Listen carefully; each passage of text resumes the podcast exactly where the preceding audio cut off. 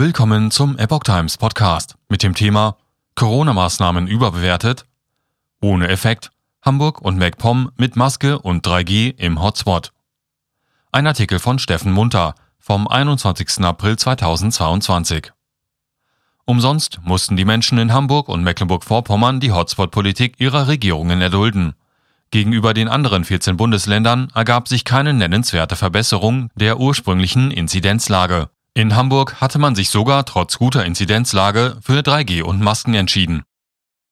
Nach dem Auslaufen der bisherigen gesetzlichen Grundlage für die Corona-Maßnahmen am 19. März einigte sich die Ampelkoalition nach langwierigen Verhandlungen auf eine neue Regelung des Infektionsschutzgesetzes. Seit dem 20. März wurde das Konzept im Grunde genommen auf zwei Basissäulen gestellt, wie das Bundesgesundheitsministerium mitgeteilt hatte. Basisschutz für vulnerable Gruppen mit Masken und Testpflicht in Pflegeeinrichtungen und Krankenhäusern, Testpflicht in Schulen und Kitas sowie Maskenpflicht im öffentlichen Personennahverkehr. Die zweite Säule stellte die sogenannte Hotspot-Regel dar, die auch für ein ganzes Bundesland gelten könne, erklärte Minister Lauterbach im Bundestag. Dafür könnten demnach bei bedrohlicher Infektionslage zusätzliche Schutzmaßnahmen angeordnet werden, wie Maskenpflichten, Abstandsgebote, Nachweispflichten oder Hygieneauflagen.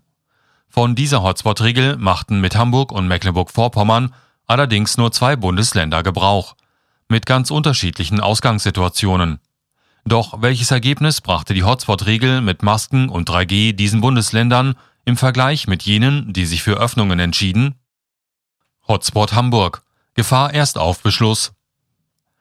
In einer Infografik, der Bild mit Stand vom 19. April und auf Basis von RKI-Daten ist zu sehen, dass sich die Entwicklung in Hamburg in der Tendenz nicht sonderlich vom Rest der Bundesländer unterscheidet, trotz Hotspot-Regel.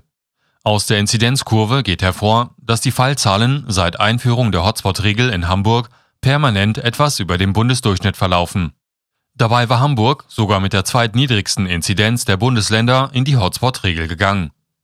In Hamburg erklärte die Bürgerschaft auf Antrag der rot-grünen Regierungsmehrheit am 30. März mit Unterstützung der Linken und gegen die Stimmen von CDU, FDP und AfD das Land zum Corona-Hotspot.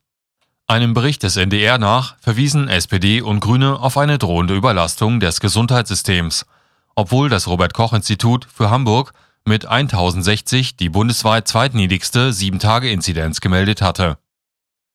Rot-Grün hatte jedoch beschlossen, dass in der Freien und Hansestadt Hamburg durch eine epidemische Ausbreitung der Coronavirus-Krankheit 2019 Covid-19 die konkrete Gefahr einer sich dynamisch ausbreitenden Infektionslage besteht hieß es. Hotspot MacPom. Hohe Inzidenz.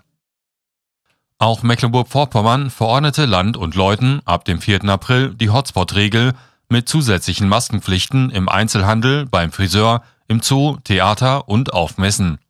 Zudem wurde weiterhin Abstandsregeln eingefordert.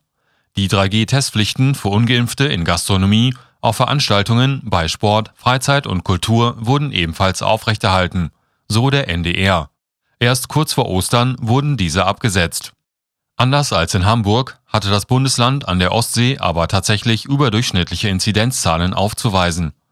Das RKI hatte für den 4. April die 7-Tage-Inzidenz für Mecklenburg-Vorpommern mit 1807 angegeben. Nur Bremen, das Saarland und Thüringen wiesen zu diesem Zeitpunkt höhere Inzidenzzahlen auf und der Bundesdurchschnitt lag bei 1424 Neuinfektionen pro 100.000 Einwohner innerhalb der letzten sieben Tage.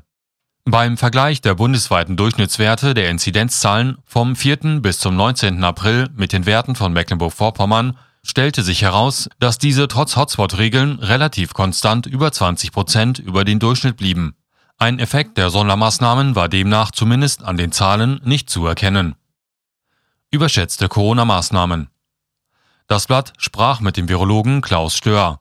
Der 63-Jährige erklärte, dass die Wirkung der Corona-Maßnahmen drastisch überschätzt werde und das Infektionsgeschehen aktuell deutschlandweit zurückgehe, weil das Virus schlicht seltener empfängliche Wirte findet, sagte Stör. Der Epidemiologe war früher Leiter des globalen Influenza-Programms der WHO und dort während des SARS-Ausbruchs 2003 Koordinator für das globale SARS-Forschungsnetzwerk. Bezüglich der aktuellen SARS-CoV-2-Lage in Deutschland meinte Stör, dass seit Jahresbeginn 13,64 Millionen Corona-Fälle gemeldet worden seien.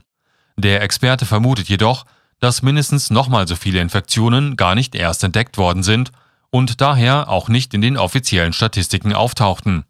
Laut Stör hätten neben den 76 Prozent Geimpften auch viele Menschen bereits eine natürliche Immunität bekommen.